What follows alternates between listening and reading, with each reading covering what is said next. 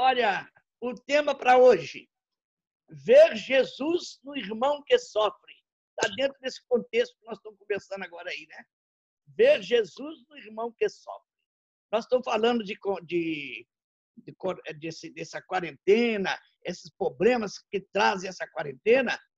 Imagina naquele tempo que os, que os leprosos eram obrigados a se afastarem não podiam ter contato com ninguém, nem se aproximar de grupo nenhum, eram isolados, completamente isolados por tempos indeterminados, eram abandonados. Imagina o sofrimento de tanta gente com a lei perversa que, que proibia deles virem e quem tivesse com ele era considerado impuro.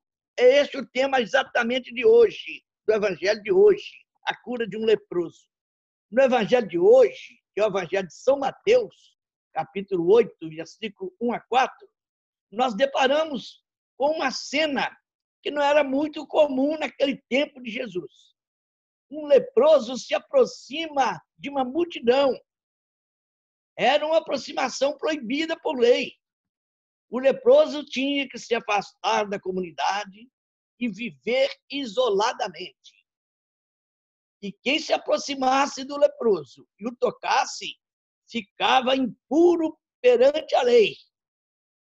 Os leprosos eram postos à margem da sociedade. Infeliz... Ainda hoje, infelizmente, leis injustas estabelecem critérios de normalidade que distanciam de nós pessoas que precisam da nossa presença fraterna e amiga. Só o princípio evangélico de ver Jesus no irmão que sofre poderia mudar tantos relacionamentos é, eivados de preconceitos. É o que a Marcinha acabou de dizer. Só Deus. Então, a gente procurando ver Jesus daquele que sofre, a gente se aproxima daquele que sofre e procura ajudá-lo. Sim, o evangelho concretamente vivido pode mudar muita coisa errada que precisa ser mudada. Tanto o leproso como Jesus, no evangelho de hoje, deixam para nós grandes lições. Vamos ver uma delas. O leproso nos ensina que podemos nos aproximar de Jesus sem medo, certos de que ele não vai nos afastar, ele não vai nos rejeitar. Ele sempre se compadece daqueles que sofrem. Foi ele mesmo quem disse: Vinde a mim, vós todos que vos assais atribulados, sobrecarregados, eu vos aliviarei. Portanto, o leproso nos dá também lição de fé.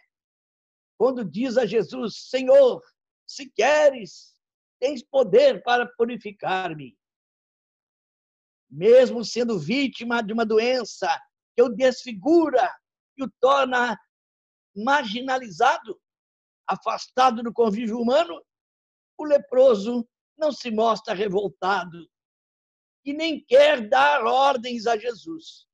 Ele simplesmente apresenta humildemente de joelhos a sua situação, professa sua fé no poder de Jesus e deixa a decisão de curar ou de não curar com o Senhor Jesus. Ele confia, coloca o seu problema, se coloca diante de Jesus, fala que acredita nele e espera o resultado. O resultado nós vimos, de quem, é, quem tem fé. Jesus não chama a atenção do leproso por ter desobedecido à lei da aproximação. Simplesmente também se comove com o sofrimento daquele homem admira sua fé e apressa-se a dizer: Eu quero, sim, eu quero. Fica curado, fica purificado. E o milagre estava realizado. Não nos esqueçamos de que a atitude de Jesus é sempre aquela: eu quero. Ele sempre quer curar-nos. Ao curar aquele homem, Jesus deixou bem claro que ele era contra a exclusão dos leprosos do convívio da, da, da comunidade. Nem mesmo o perigo de, do contágio justifica tratar os doentes de maneira desumana. Não é por causa do contágio do, do, do vírus que vai a pessoa então vai, deixar, vai morrer de qualquer jeito, não vai, não vai ser bem tratada. E aqui cabe uma homenagem nossa à equipe de saúde, médicos e enfermeiros, pelo belo exemplo de atitude humanitária que estão demonstrando durante essa pandemia. Vamos rezar por todos os médicos, enfermeiros e que todos façam o que for possível para diminuir os sofrimentos desses nossos irmãos afetados pela, por essa pandemia e também pelas consequências desse, dessa quarentena. Mas nós imaginamos o sofrimento daqueles leprosos daquela, daquela época. Hoje, o leproso é tratado dentro de casa, com todo carinho. Vamos agora, então, fazer a oração do dia. Oremos.